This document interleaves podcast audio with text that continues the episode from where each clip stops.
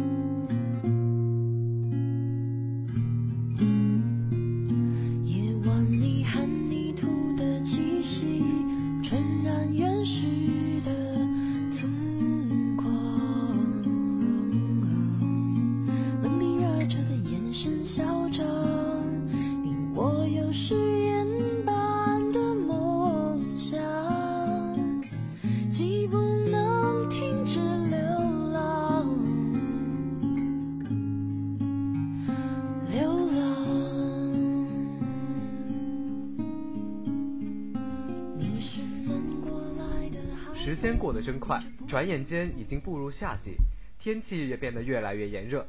在这初夏时节你是在期待着假期的来临还是在憧憬着即将到来的空调的喜悦呢？不管是带着怎样的一份心情让我们丢掉所有的包袱和烦恼一起踏上欢快的旅程。我是小波情路。我是小波淑仪爱人要恨的样子血里流窜着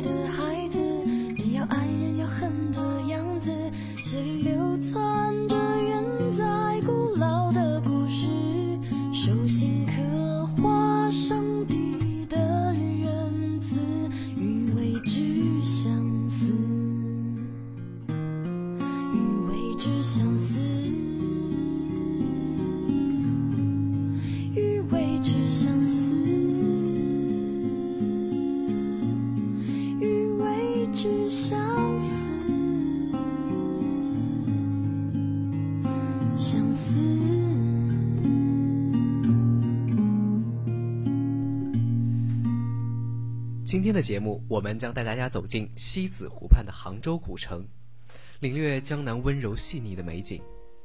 杭州呢，位于中南沿海的北部，是浙江省的省会，也是第一大城市。杭州的历史源远流长，自秦朝设县以来，已经有了两千两百多年的历史。上有天堂，下有苏杭，表达了古往今来的人们对这美丽城市的由衷赞美。元朝时，意大利的旅行家马可·波罗甚至称赞杭州为这个世界上最美丽华贵的城市。说到杭州城的美景，人们自然而然的会想到西湖。没错，这片位于杭州城市中心、三面环山、面积约在六点五平方千米的湖泊。一直以来都是杭州迷人的象征。说起杭西湖的历史啊，有这样一个美丽的传说。相传呢，在很久很久以前，天上的玉龙和金凤在银河边的仙岛上找到了一块美玉。照天涯的两端，在心上却不在身旁，擦不干你。当时的泪光，路太长，追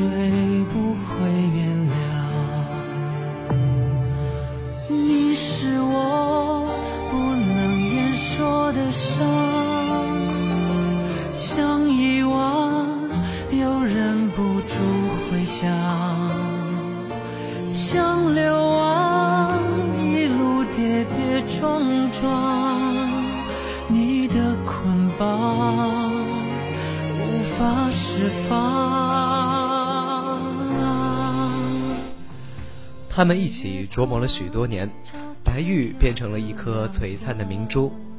这颗宝珠的珠光照到了哪里，哪里的树木就常青，百花就盛开。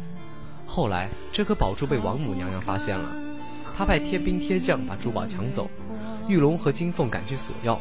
王母却不肯，于是便发生了争执。谁知王母娘娘手突然松开，明珠就降落到人间，也就变成了波光粼粼的西湖。玉龙和金凤也随之下凡，变成了玉龙山和凤凰山，永远守护着这美丽的西湖。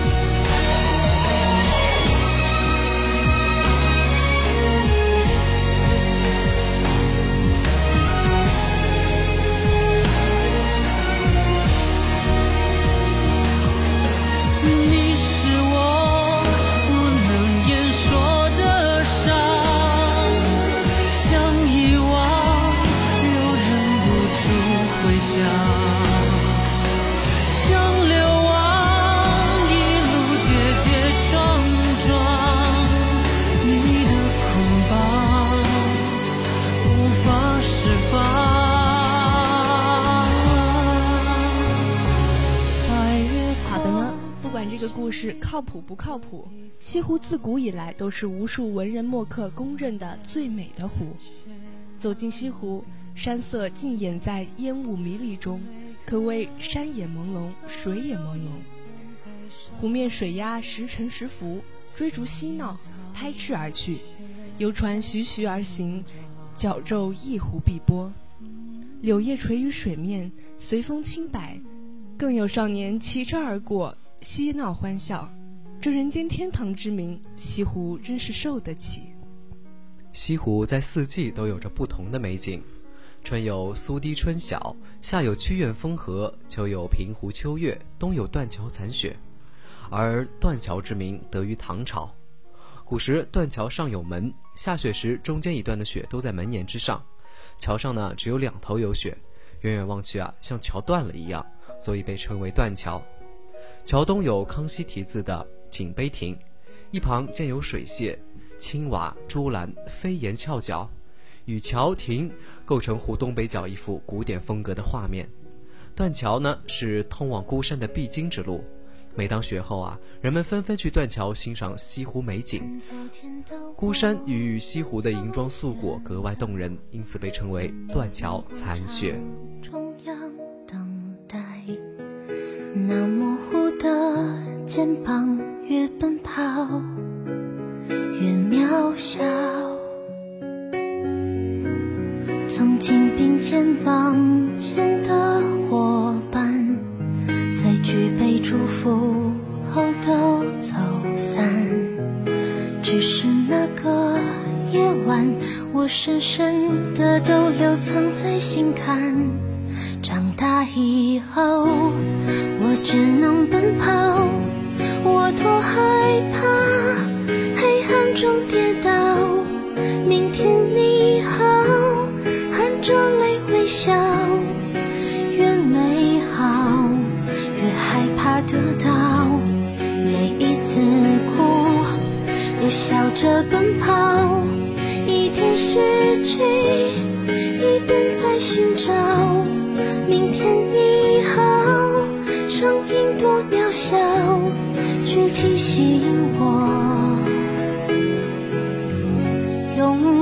是什么。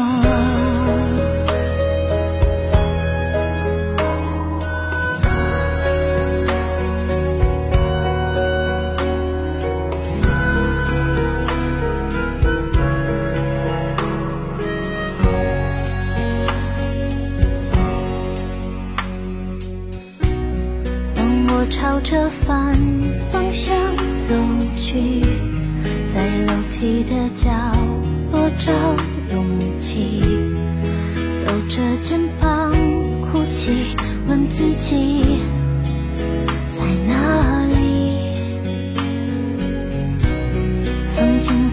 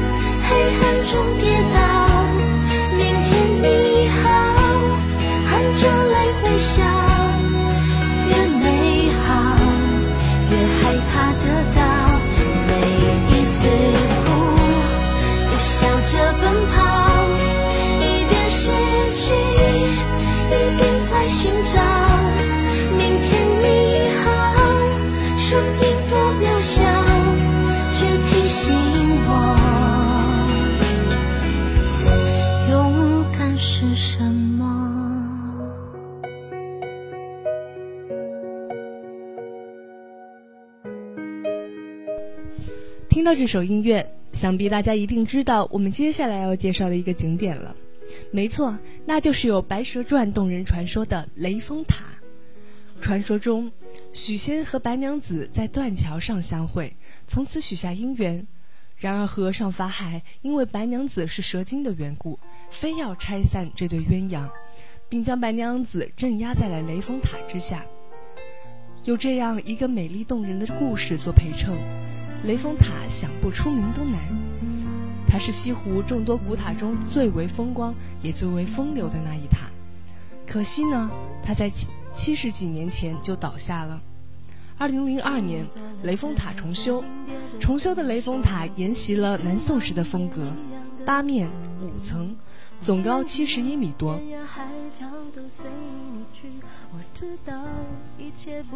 重建的雷峰塔如今屹立在西子湖畔，成为西湖风景上一条亮丽的风景线。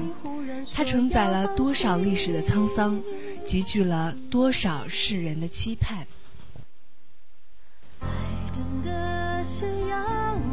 听到这首歌啊，我们向大家介绍的下一个景点也就显而易见了，那就是著名的南屏晚钟。在南屏山上啊，有一座净慈寺，距今呢已经有一千多年的历史了。寺庙呢地处怪石之间，好像屏障在南屏山之间。净慈寺初建时啊，就有一座钟楼。明代时呢，因为嫌钟太小，就铸了一口重达十吨的巨钟。因钟声洪亮，再加上寺庙后面的南屏山上啊有很多空穴，所以当傍晚敲钟时，钟声穿穴回荡，传播在山谷之中，远飘大半个杭州城。清朝康熙南巡之时，在天刚破晓时听到钟声，感叹道：“夜气方清，万籁俱寂，钟声乍起，响入云霄，足至发人深省也。”如此啊，便将此称为南屏晚钟。到杭州旅游，一看西湖，二看灵隐。灵隐寺位于西湖西部的飞来峰旁，离西湖不远，可谓不可不去。相传东晋时，印度僧人慧理来杭州，看到这里山峰奇秀，以为是仙灵所引，便在这里建寺，取名为灵隐寺。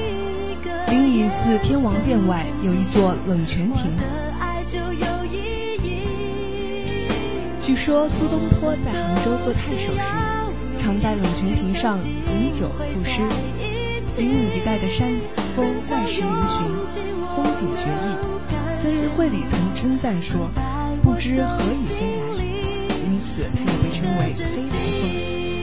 飞来峰是江南少有的古代石不土石瑰宝。和与重庆的苏东坡曾有“西山处处皆可名”，最爱飞来冷雨风的诗。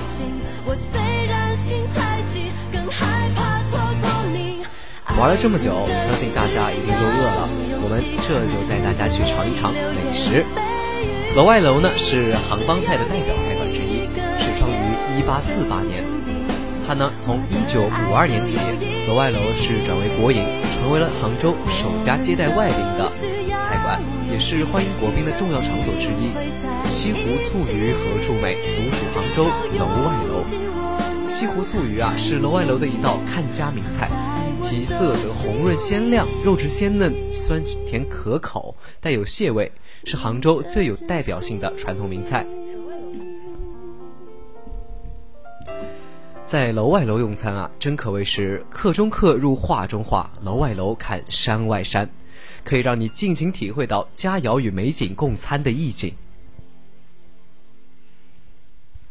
好的，现在是讲故事的时候了。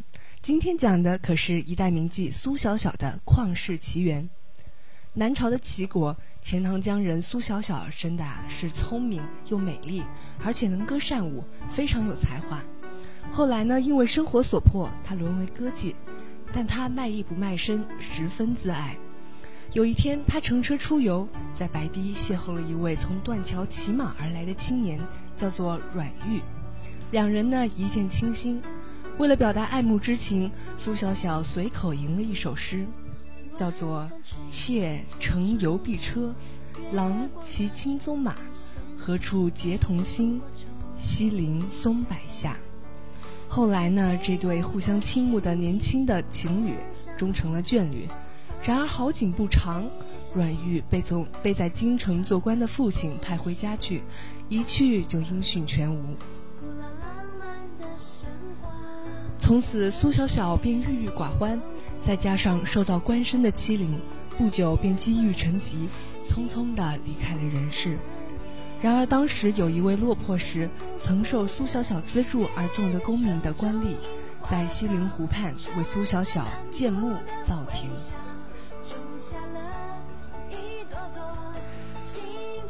经历了几次的摧毁和修复，现在的亭和墓啊，是两千零四年西岭桥重建完工的。修复后的苏小小墓亭呢，有十二副楹联，在整个西湖风景区内啊，都是首屈一指。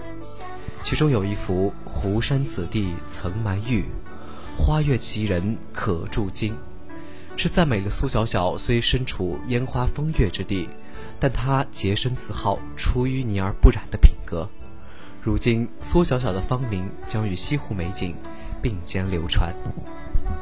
杭州的美好是怎么说都说不完的，江南忆江南，最忆是杭州。山寺月中寻桂子，郡亭枕上看潮头。何日更重游？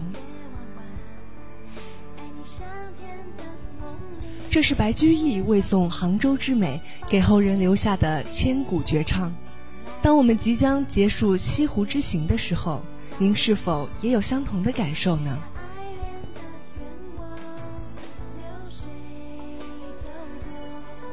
听两位小波介绍完了美丽的杭州，不过我知道很多听众朋友们啊，肯定还没有尽兴。接下来呢，两位小波将带大家走进浙江的第二座旅游城市绍兴。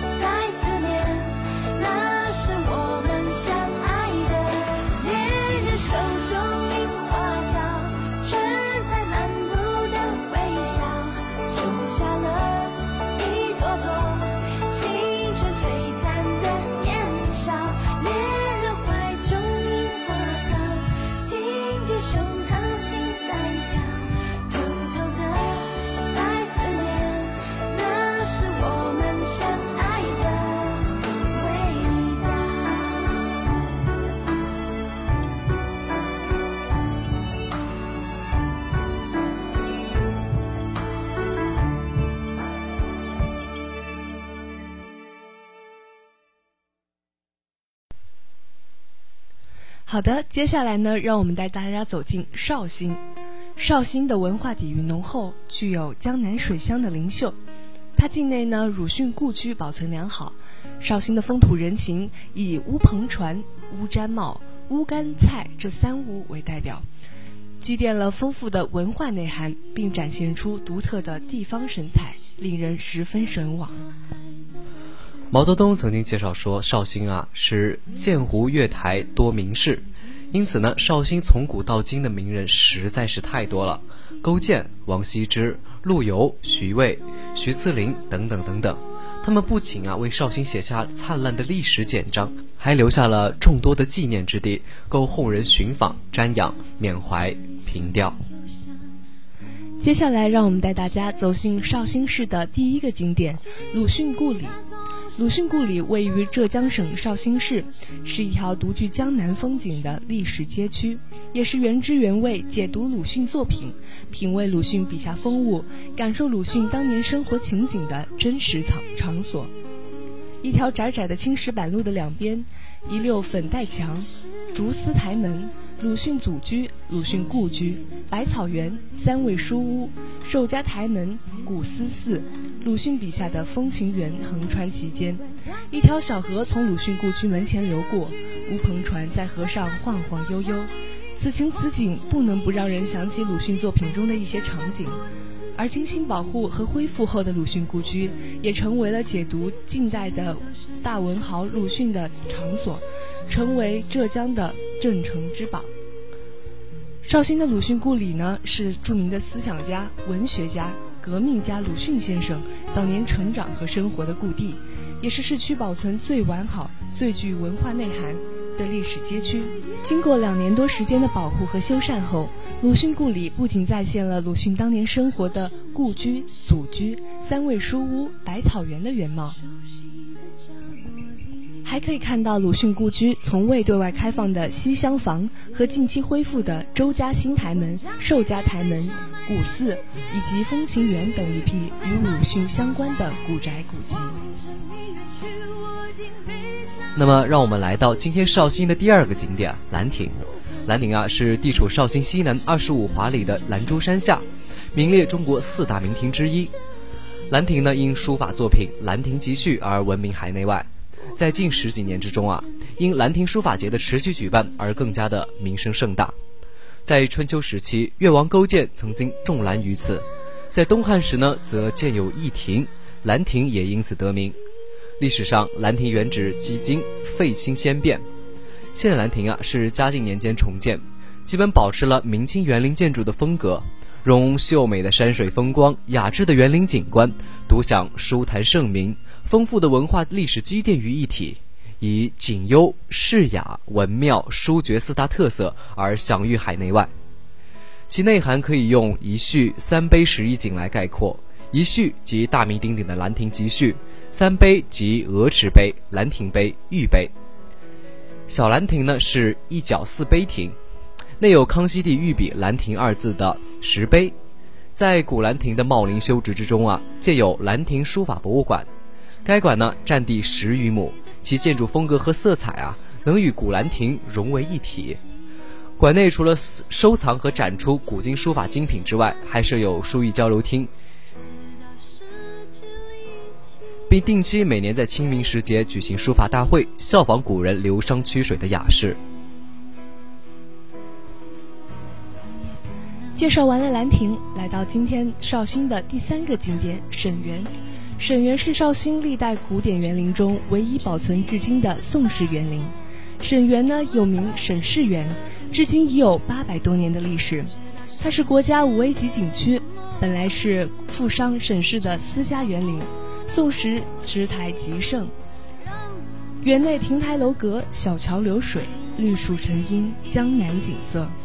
沈园在宋代已经是绍兴著名的园林，据说过去的沈园比现在大几倍。由于园内建有亭台楼阁、假山池塘，环境优美，中国历代的文人墨客常来此游览、赋诗作画。南宋的诗人陆游也在此与自己的心上人唐婉相遇，奋笔题下《钗头凤》这首千古绝唱。那么说到了陆游和唐婉的爱情故事啊，就让小波秦璐为大家来仔细的介绍一下。南宋的著名爱国诗人陆游一生波折重重，他不但仕途坎坷，爱情也是非常的不幸。在宋高宗二十四年，二十岁的陆游与表妹唐婉相结为伴侣。两人是青梅竹马，婚后也是情投意合，相敬如宾，伉俪情深。然而，陆游和唐婉的恩爱啊，却引起了陆母的不满。他认为陆游沉溺于温柔乡之中，不思进取，误了前程。而且，两人婚后三年始终未能生育，于是陆母便以陆游婚后情深倦学，耽误了仕途功名；唐婉婚后不能生育，问了祖宗香火，以此为由啊，逼迫孝顺的儿子休妻。两个人呢，虽然感情很深，不忍分离，但在封建礼教的压制之下，虽然种种哀告，最终还是走到了执手相看泪眼的地步。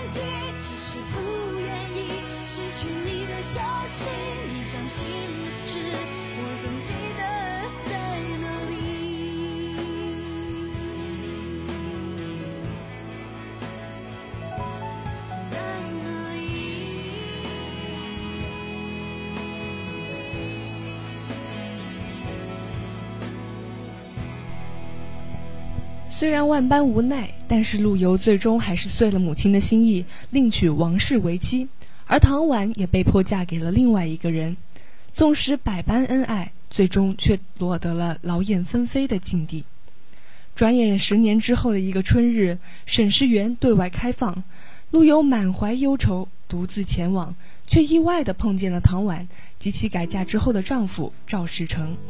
尽管两人中间隔着十年的光阴，但这悠悠的情缘却始终在他们内心的最深处。正当陆游打算黯然离去之时，唐婉征得了赵世成的同意，差人给他送去了酒菜。而陆游触景伤情，怅然在墙上奋笔题下《钗头凤》这首千古绝唱。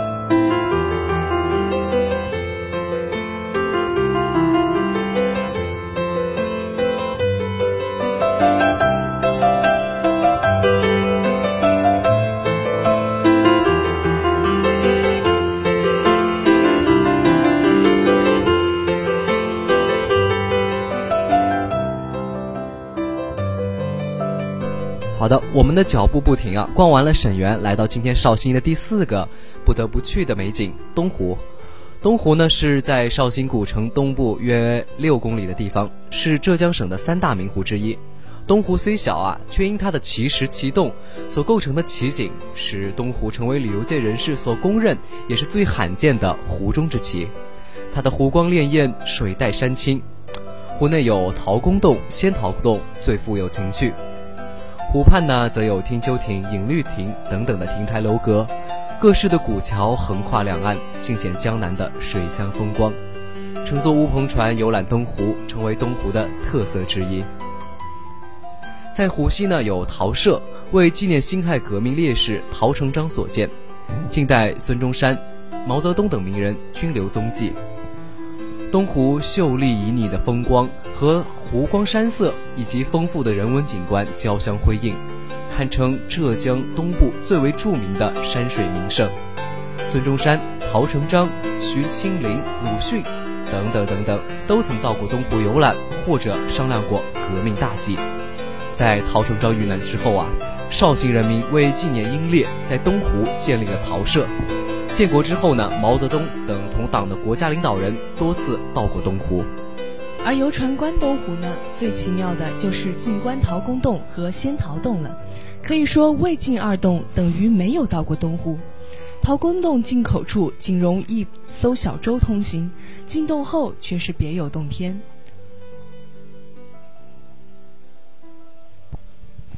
在洞底仰望小片天空，坐井观天的意境悠然在目。除在湖中观光之外，人们还可以上山。山顶呢有茶园和茶室，还是登山远眺的好地方。阳春季节，东湖东北边的平原风光，在外地也是很难见到的江南水乡的秀色。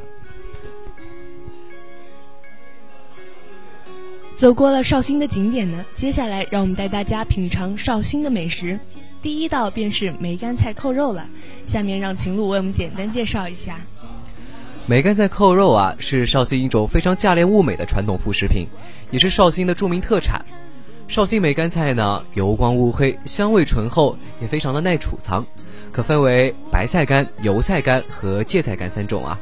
其中的芥菜干又以白脑芥菜的品种腌晒干菜为上乘。梅干菜啊，加上红烧肉，肥而不腻，香内可口。介绍完了梅干菜扣肉呢，接下来我们要介绍配菜的酒了。绍兴是花雕酒的著名产地，所谓“近水楼台先得月”，由花雕酒烹制的醉鸡也成为江浙一带的名菜。醉鸡不但闻起来酒香扑鼻，吃起来也是鲜嫩多汁，而食后更是令人回味无穷。在闷热的夏天，能够品尝到冰凉透心、酒味芬香的花雕醉鸡，的确是一件赏心的乐事。那么接下来的这道美食啊，相信很多很多人都非常的熟悉，那就是茴香豆。不知道大家知不知道啊？茴香豆的“茴”字有四种写法。鲁迅笔下的孔乙己啊，让茴香豆这一不起眼的小吃是赫赫有名。茴香豆是绍兴民间比较普遍的咸食，由于价廉物美、经济实惠，逐渐被城乡酒店作为四季常备的下酒菜。在咸亨酒店等老字号酒家里啊，都能品尝到茴香豆。第四道美食呢，叫做奶油小潘，它是一种类似于蛋挞的绍兴特色小吃。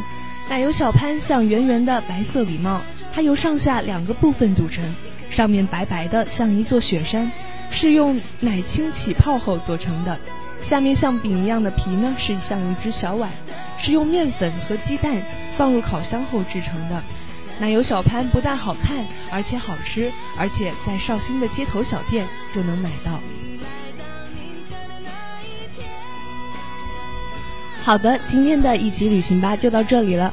听到我们为大家介绍的杭州、绍兴两个景点，你是否对浙江省这一个旅游胜地又有了新的认识呢？我是小波舒怡，我是小波秦璐，我们下一期节目再见。